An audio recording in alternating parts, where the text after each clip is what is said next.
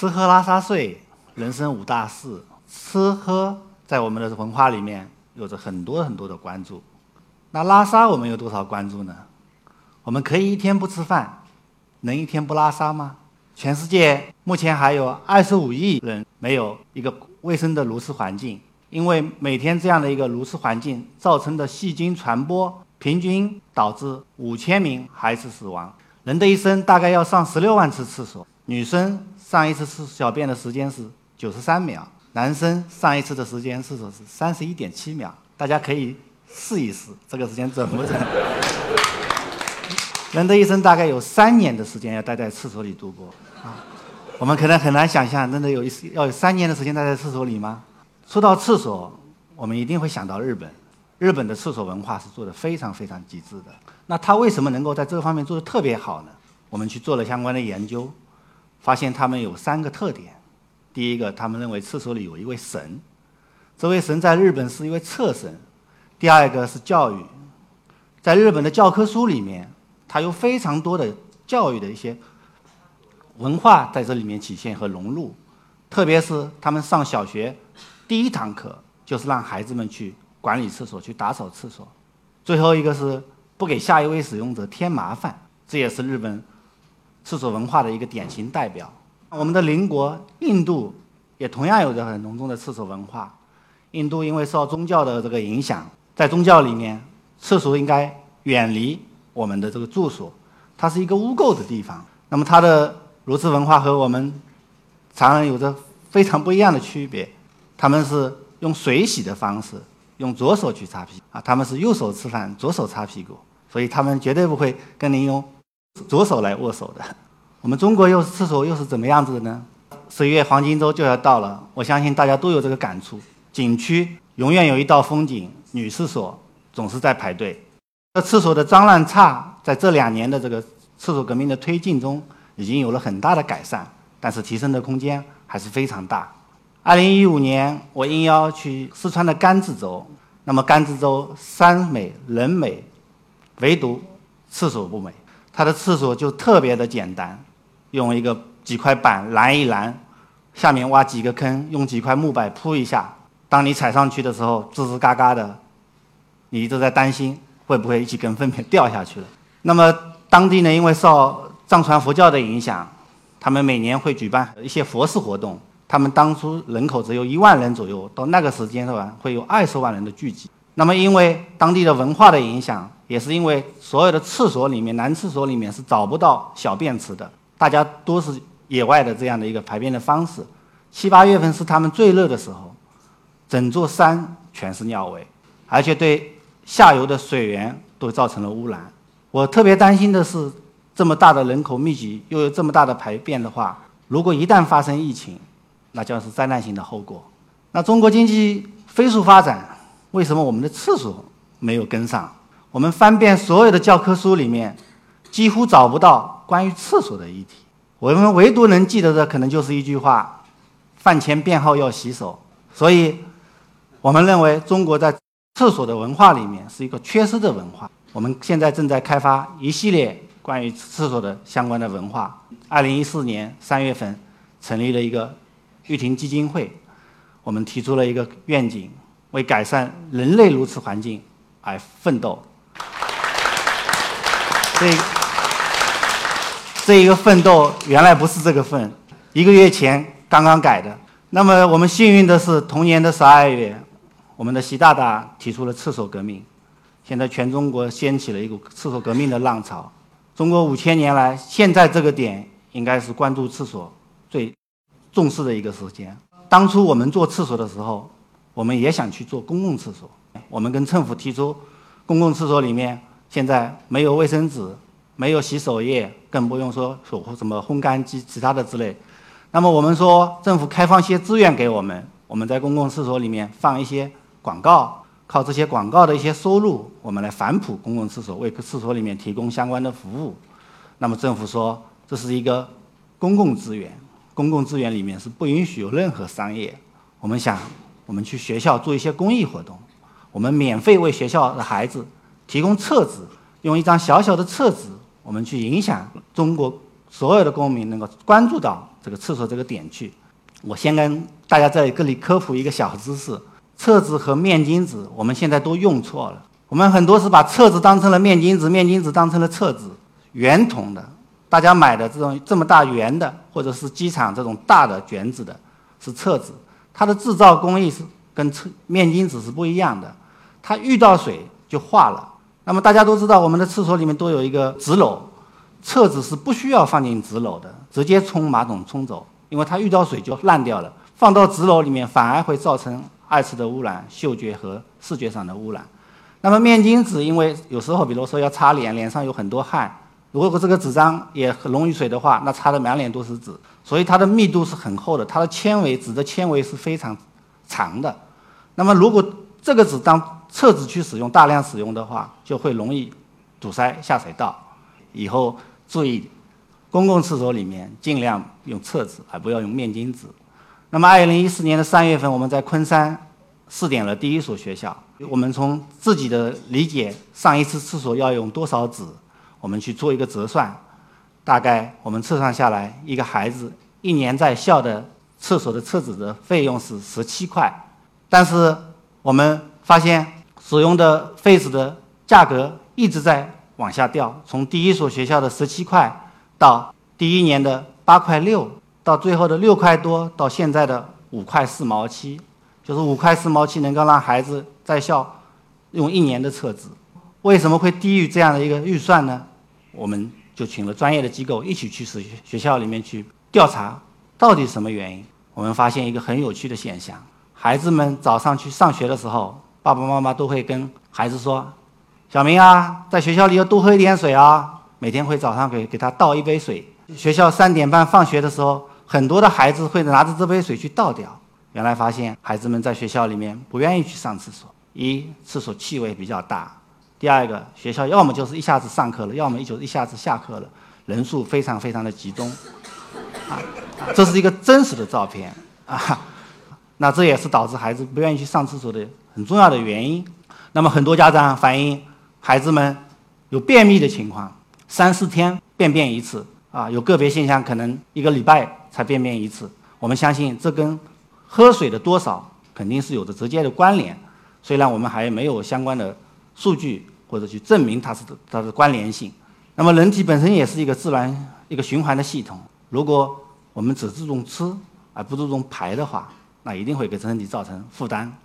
那么我们的公益项目实施了已经四年了，我们在这个项目里面想了很多很多的点子。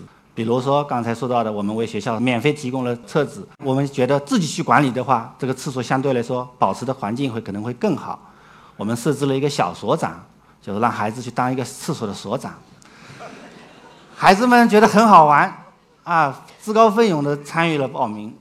半个月以后，陆陆续续家长走到学校里去，老师啊，是不是我这孩子在班里面调皮捣蛋不听话，怎么让他当个管厕所的？家长认为这是一种惩罚，所以这种反应也是反映出了我们对厕所的一种认知。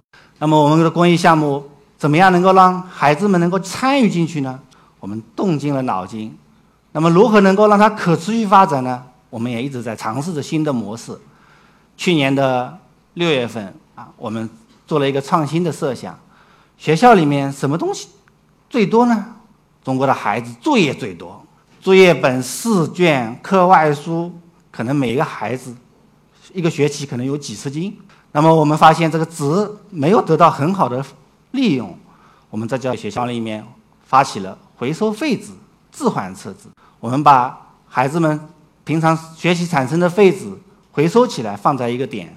我们也鼓励孩子们、鼓励家长把家里的废纸，特别是现在快递业的发展，快递包裹。鼓励孩子们捐到学校里面去。那这个活动呢，受到了阿里巴巴、京东、五八同城的关注和参与。那么我们这个公益项目在目前应该是全中国投入和产出比最高的一个项目。五块四毛七能够让孩子在校两百多天，天天有厕纸使用。一般的一个小学大概有一千五百个左右的孩子，最少能够回收。五吨以上的废纸，这五吨以上的废纸仅仅局限于在学校自己产生的废纸。那么。那么这五吨的废纸能够再生纸四点二吨，啊，能够减少砍伐八十五棵二十年树龄的大树，每年能减少一千一百三十点五公斤的碳排放。将近四年的时间，我们的项目在全国二十个省市落地了五百四十五所，参与的学生人数超过了一百万。那我们这些项目在全国这么多的地方在做，同样我们也受到了很多的质疑，同样我们在发展当中受到了很多的挑战。大家觉得公益项目，公益不是慈善，不是救助嘛？应该是给西部这些贫困孩子的地方去给他提供册子。你怎么大多数的地方都是聚集在沿海发达地区？这也就是我们项目的一个特点。今天中国最好的高校，你去可以看看。他的厕所里面现在有厕纸吗？我告诉大家，没有。缺钱吗？不是，缺理念。所以东部沿海发达地区的厕所里面都没有厕纸。所以我们从这方面先去投入，让东部的沿海发达地区先去厕所里面有厕纸，然后再去往西部、往中部去推广。我们推广的这六百多所学校里面，我们发现有很多的共同的共性。大家可以看到照片里面，小孩子们垫着脚在洗手，很多的厕所里面对隐私的保护非常少。有些老的学校里面，一个学校可能就有一个厕所或者两个厕所，他对年纪根本就没有区分，就是一个简单的解决生理需求的一个地方。这也印证了经济发展了，我们的厕所没有跟上去。五谷轮回是我们中华民族的伟大结晶。人和自然就在我们的这样的一个循环当中，我们吃进去，排泄出来，变成肥料去还田。我们的每一年的排出来的粪便里面的有机质和肥料是非常非常多的，但是现在我们就按一下，全部冲到下水道里，对于我们城市的污染造成了非常非常大的严峻的挑战。我们太湖的蓝藻爆发。就是因为富营养化，水里面含了大量的磷和氮，造成了蓝藻的爆发。那如果这些东西能够有效的提炼的话，不仅是污染解决了，而且能够提炼很多很多的这样的肥料用于农业发展。基于这样的一个理念，我们跟清华大学联合做了一些研究。我们想在这个厕所里面做一个循环，让孩子们去从小在这个厕所里面去参与、去了解厕所。我们做了这样的一个。实践，这里有六个模块。第一个模块是个正常的厕所，孩子们进了厕所以后就是一个正常的一个功能。第二个模块是一套处理系统，孩子们能够清晰地看到这套处理系统是如何把粪便和尿液进行处理，是用什么样的原理去处理，能够变成肥料。第三个模块，孩子们可以拿着这些肥料到一个种植区里面去种花、种菜、种草，他们觉得特别好玩啊。能够拿着自己的便便尿尿种成的菜，还拿回家让爸爸妈妈给他做。第四个模块是一个科普的模块，是这里围绕的所有的知识点的科普，在这个科普馆里会展示出来。那么因为是小学，我们在第五个模块是一个孩子们在参与玩的时候产生的一些动能转换成电能，供这些设备的使用。第六个模块是个 DIY 的模块。孩子们在这个里面觉得有很多灵感的话，他可以到第六个模块里面去画出来。那这个是说在今年的六月份欧盟可持续论坛上得到了全世界的肯定，全世界唯一一套以厕所为载体的创新教育。我们把厕所变成了一个教育的产品。在这个厕所之前，我们已经在清华做了将近两年的这个试点，这个就是清华现在的这个呃模型。这个模型有很多的其他的功能，包括尿液里面提取很多的尿激酶啊，然后做胰腺炎的相关的药材的这个提炼。那么我们给学校提炼的就是像以后就是做肥料的提炼。这些菜每一筐都插着孩子们的名字。一个厕所我们放在一个学校的一个角落里面，平均每天超过一千两百人次去使用，可想而知这个厕所多么受小朋友们的欢迎。前段时间。昆山有个美国大学杜克大学，我们应邀去做路演。大家一听搞厕所的很好玩，啊，也像今天一样，大家来了很多的学生听。但是最终有很多志愿者来加入的时候，老外觉得这个事情很有意思，啊，最终我们成立了一个小组，四个人，里面有几个都是老外，这个也反映出了我们的文化的差别，啊，我们对厕所的这种认知。我们这个是跟清华联合给中国的西部做的厕所，我们做了非常非常多的创新。大家都知道，大型的厕所，比如说高速公路，我们要进去之后发现这个门一直调，不知道哪个是空的，我们可能要跑到每一个点上去看到哪个厕所才是空的。那么我们现在这样的一个设计，我们的设计是有一个十六度的角，你只要一进门就能看到所有的厕所，哪个厕所里面是有人，哪个厕所里面是没人。我们发明的水龙头，开始的时候是正常的一个水洗的一个水龙头，我们设置了一个时间六到十一秒，六到十一秒之后，它直接能够水龙头变成了一个烘干机，强风直接把你的手上的水全部冲干。这一个厕所也非常有特点，大家可能从来没有看到过。我们看到的厕所一开门，这个蹲便器用是这样直角的对着自己的，很少也有横着的。我们这个厕所是四十五度角。那为什么我们会这个四十五度角？我们跟西部合作开发的这套产品。西部天气非常冷，冬天零下二三十度，大家穿着的衣服会特别多。比如说西藏是个旅游胜地，背包客特别多。我们就是希望在一个有限的空间里面，能够让他蹲的这个姿势，这个空间是最舒适的。那么我们实践证明，这个四十五度角是在同样空间里面，它这个有限的空间的利用率是最高的。类似这样的项目，我们在这个厕所里面大概有将近三十项的创新。